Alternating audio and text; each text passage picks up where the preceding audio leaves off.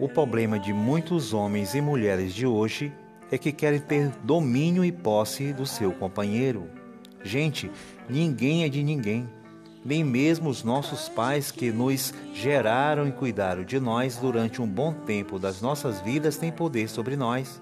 Se alguém está com você, é porque achou algo interessante ou gosta ou ama você. Mas a qualquer momento esse interesse, esse gostar ou esse amor pode acabar. Então deixa a pessoa ir, deixa a pessoa tomar o rumo e a direção da sua própria vida. Todos nós temos o direito de perseguir e alcançar a felicidade ao lado de quem a gente achar bem melhor.